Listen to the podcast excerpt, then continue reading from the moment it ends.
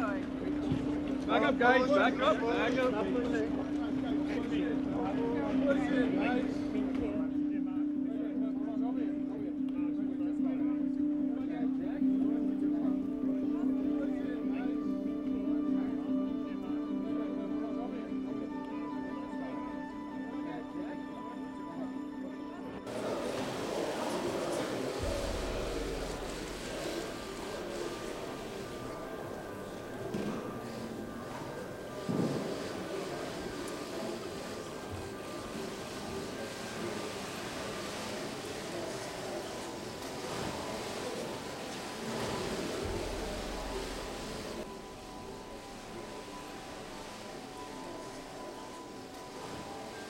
To reflect who we are and what we hope to build, I am proud to announce that starting today, our company is now Meta.